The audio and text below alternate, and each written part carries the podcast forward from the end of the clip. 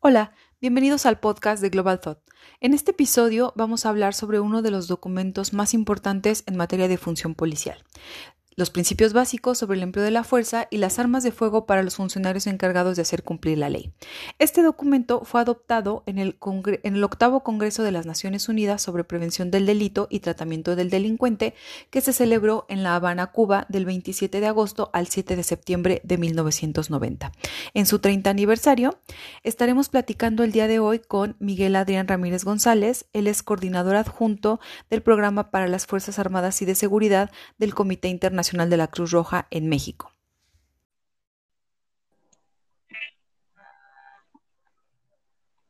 Hola, en este episodio tenemos con nosotros a Miguel Adrián Ramírez González. Él es coordinador adjunto del Programa para las Fuerzas Armadas y de Seguridad de la Delegación Regional del Comité Internacional de la Cruz Roja para México y América Central. El tema que vamos a tratar entonces es un poco sobre los objetivos y la historia de los principios básicos sobre el empleo de la fuerza y las armas de fuego para los funcionarios encargados de hacer cumplir la ley. Bienvenido, Miguel, y cuéntanos, ¿qué son estos principios básicos? Hola, Daira, muchas gracias por esta invitación. Estos principios básicos son un documento muy importante cuando hablamos del uso de la fuerza. Posiblemente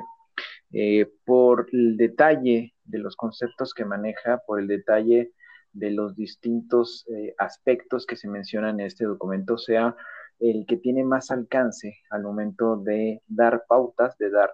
guías hacia los eh, policías militares, también conocidos en, la terminología que emplea este instrumento como funcionarios encargados de hacer cumplir la ley y que eh, dan esas pautas y guías de cuándo pueden emplear la fuerza, cuáles son las medidas previas que se tienen que tomar en cuenta, eh, en el momento, eh, haciendo esa importante referencia a cuándo se puede usar el arma de fuego, que es posiblemente uno de los temas más delicados que maneja este documento, y obviamente también todas las eh, responsabilidades que se tiene por parte de estos funcionarios encargados de hacer cumplir la ley al momento de usar la fuerza o el arma de fuego. Y por ejemplo, si nos metemos un poquito al documento, podemos encontrar que este no solamente obliga a estos funcionarios encargados de hacer cumplir la ley, sino que también obliga a los gobiernos y a las instituciones. ¿Qué nos puedes decir al respecto sobre las obligaciones más importantes en cuanto a gobiernos e instituciones de este documento? Mira, eh, efectivamente, este documento si bien está dirigido hacia los funcionarios encargados de cumplir la ley, pero también crea estas importantes eh, eh, pautas, no solamente para eh, estas instituciones de seguridad, pero también para los propios gobiernos, a sus asambleas legislativas, a sus congresos, para que proyecten normativa en relación al uso de la fuerza, pero también genera eh, parámetros para que el sistema judicial, jueces, fiscales, abogados, también conozcan de esta normativa y al momento de determinar la responsabilidad, al momento de emplear la fuerza o no, eh, se tome en cuenta con claridad este documento. Este documento nos habla en sus distintas disposiciones justamente el cuándo es que está previsto emplear la fuerza, qué medidas se tienen que tomar. Y repito, a la luz de eso es que tanto los operadores de justicia como también los legisladores eh, van a ir fortaleciendo este aparato, este eh, marco jurídico, pero también de responsabilidad y sanciones para que el funcionario tenga certeza jurídica de su actuación. Muy bien. Y a la luz de, digamos, este documento ya tiene 30 años, ¿no? Este, el, octavo Congreso eh, sobre Prevención del Delito y que se llevó a cabo en La Habana, Cuba en 1990, pues ya son 30 años al respecto de ello. ¿Y qué podrías decir tú que son eh, los aspectos en los cuales posiblemente tendría que adecuarse el documento o más bien también esos aspectos en los cuales los propios funcionarios y los gobiernos todavía tienen trabajo por hacer? Mira, em, creo que este documento es muy joven aún, 30 eh, años, en el sentido de que si bien muchas autoridades de policía, particularmente en América Latina,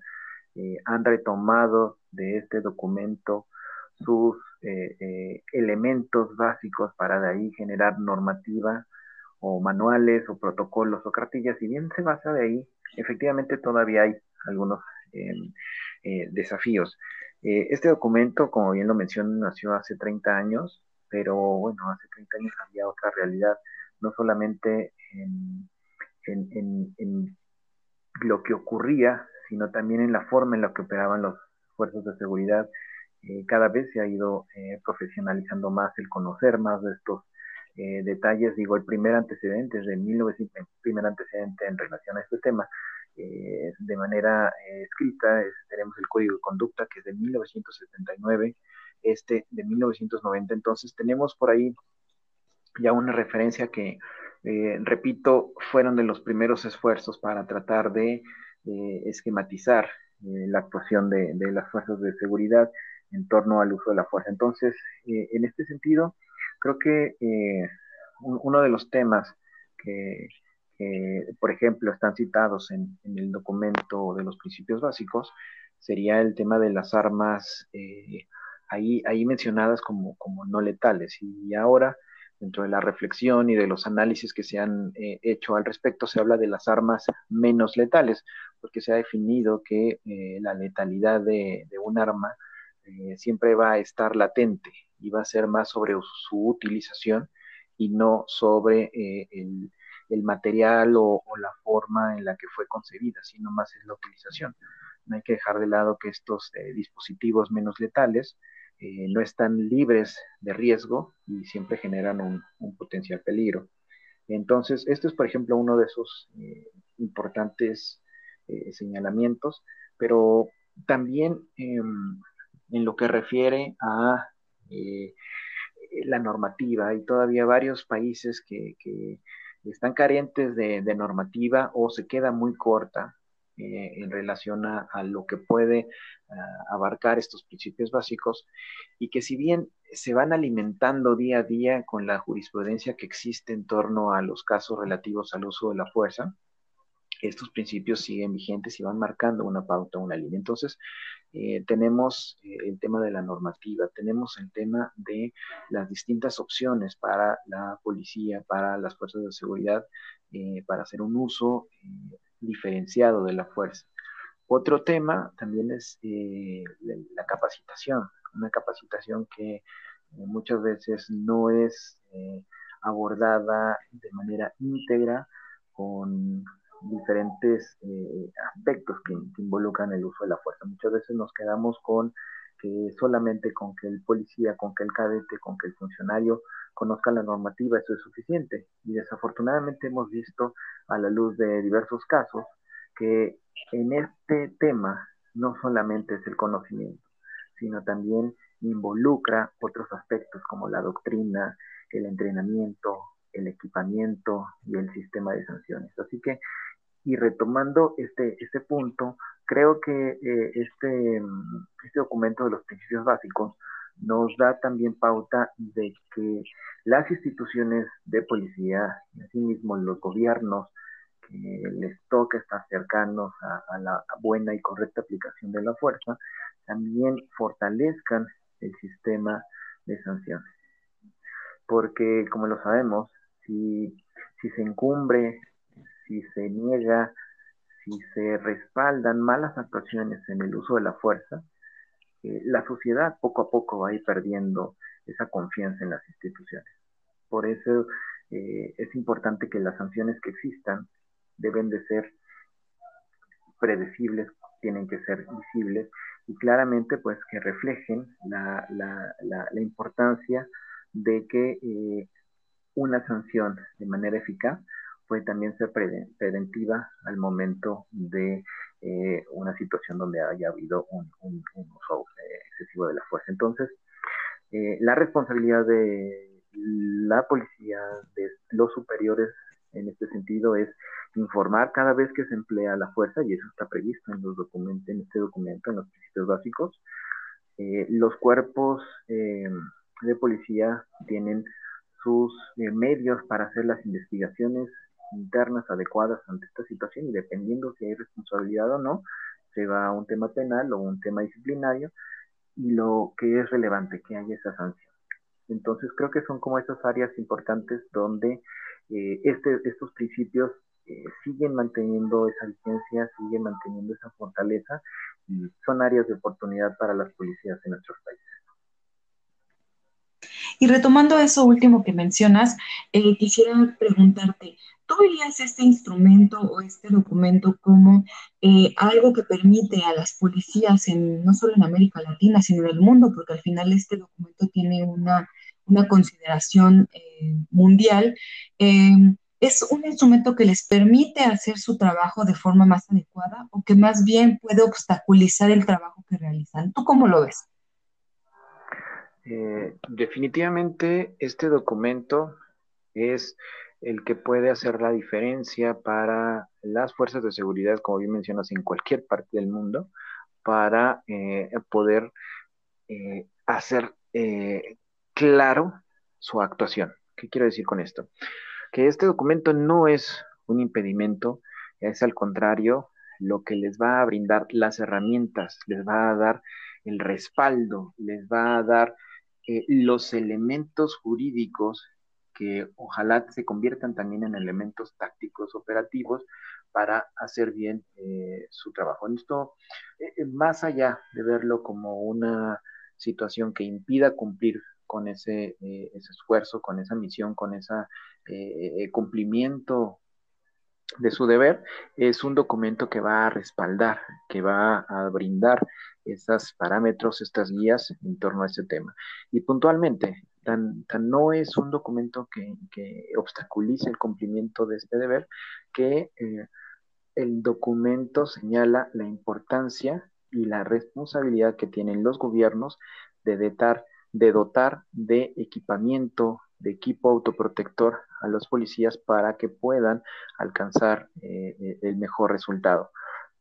Si bien puede ser más bien una malinterpretación de que esto es una camisa de fuerzas, al contrario, es una situación, es un documento que permite alcanzar de una manera profesional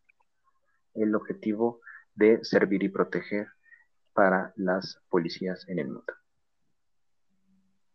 Bueno, y retomando entonces, digamos ya con casos más concretos, ¿no? Eh, la agenda internacional se ha llenado en los últimos meses de casos sobre abuso policial, no solamente en Estados Unidos, tenemos los casos de Hong Kong, en la India, y si leemos un leyéramos un poquito el documento, pues podríamos encontrar que estas actuaciones que han sido muy controvertidas, pues no están en en, torno a lo que marcan estos principios básicos sobre el de la fuerza y las armas de fuego. Al respecto, eh, dado que este documento al final no es un tratado, sino que es un instrumento no vinculante, ahí, ¿qué pueden hacer, por ejemplo, organizaciones de la sociedad civil o los mismos ciudadanos para de alguna forma obligar a nuestros gobiernos a que cumplan con estas disposiciones de este documento? Bueno, yo creo que lo primero es conocer bien el documento, conocerlo, empaparse del documento. Eh, una, una, referencia que, se menciona en el documento es de que, si bien, y lo mencionábamos, está dirigido hacia los eh, funcionarios encargados de cumplir la ley, a los legisladores, jueces, fiscales, pero también al público en general. y si lo vemos a la luz de eh, este esfuerzo de, transitar de la seguridad pública a la seguridad ciudadana, eh, el, involucramiento de la sociedad civil en este tipo de eh, trabajos de cooperación con las autoridades de seguridad es, fundamental. Entonces, mi,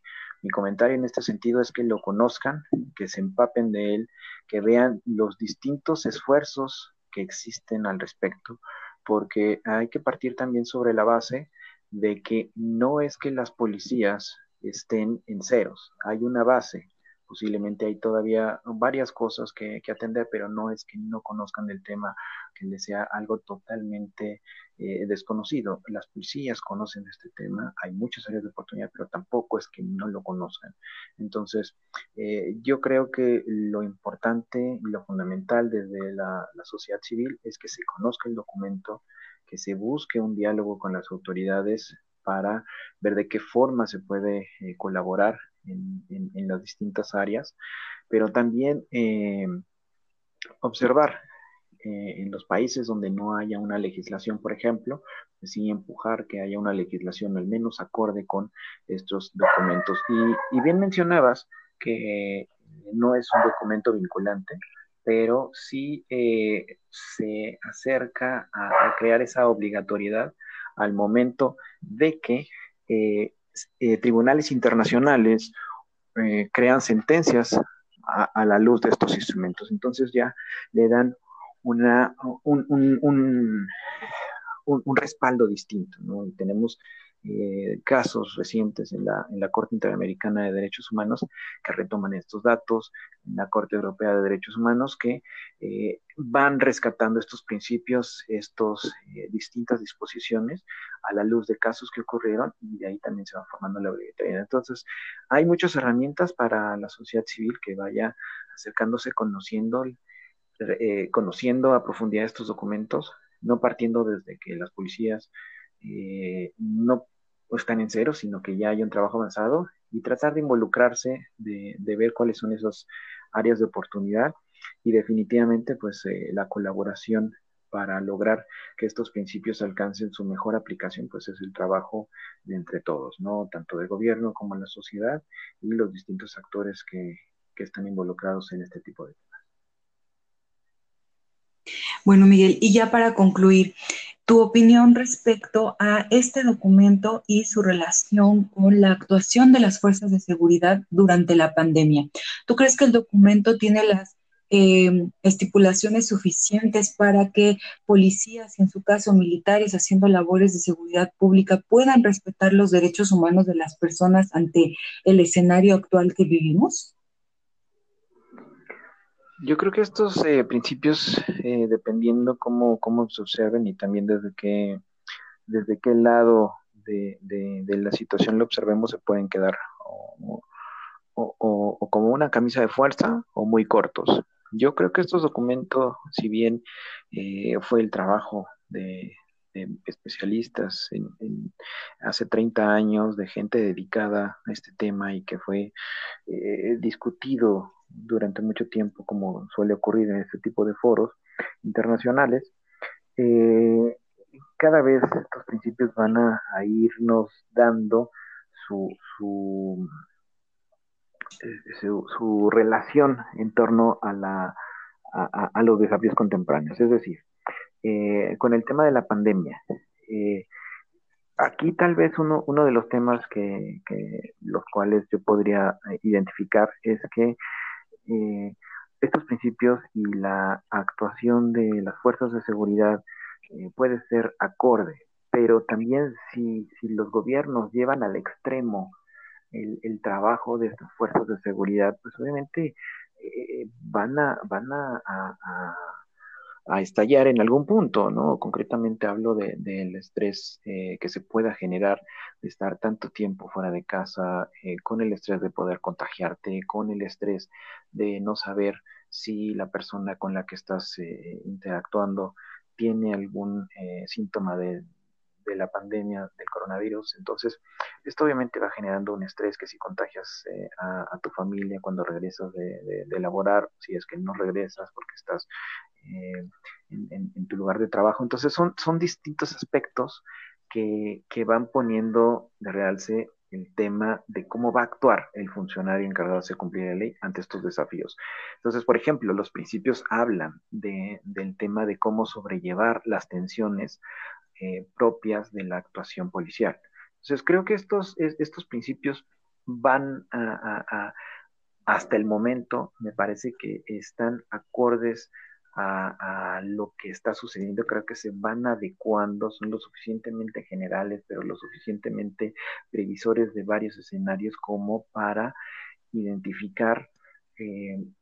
que el uso de la fuerza, ya sea en una situación de pandemia, ya sea en una situación de eh, violencia, en, una situación muy alta, muy elevada, ya sea en una situación de un agente de tránsito dialogando con un, eh, una persona que se saltó un, una luz roja, que estos principios siguen teniendo esa vigencia, siguen manteniéndose adecuados, pero obviamente hay circunstancias eh, ajenas, externas, que van a influir en el comportamiento del policía. Entonces, no es tanto los principios, sino más bien los otros aspectos que también de alguna manera están previstos en estos instrumentos y que ya sobrepasa la responsabilidad de policía, sino ya involucra a los gobiernos. Y aquí lo ligo con tu pregunta anterior, que la sociedad organizada eh, puede también ayudar a identificar estas situaciones y buscar la mejor forma de resolver estos distintos desafíos que se presentan. Bueno, Miguel, pues muchísimas gracias por eh, aceptar nuestra participación en este episodio del podcast de Global Thought. Esperamos que las personas que nos escuchan pues le echen un ojito a este documento que son los principios básicos sobre el empleo de la fuerza y las armas de fuego por los funcionarios encargados de hacer cumplir la ley y logremos involucrarnos un poco más en lo relacionado con la función policial y mejorar a nuestras policías en torno a también mejorar nuestras condiciones de seguridad, no solamente en México, sino en los países de América Latina y del mundo.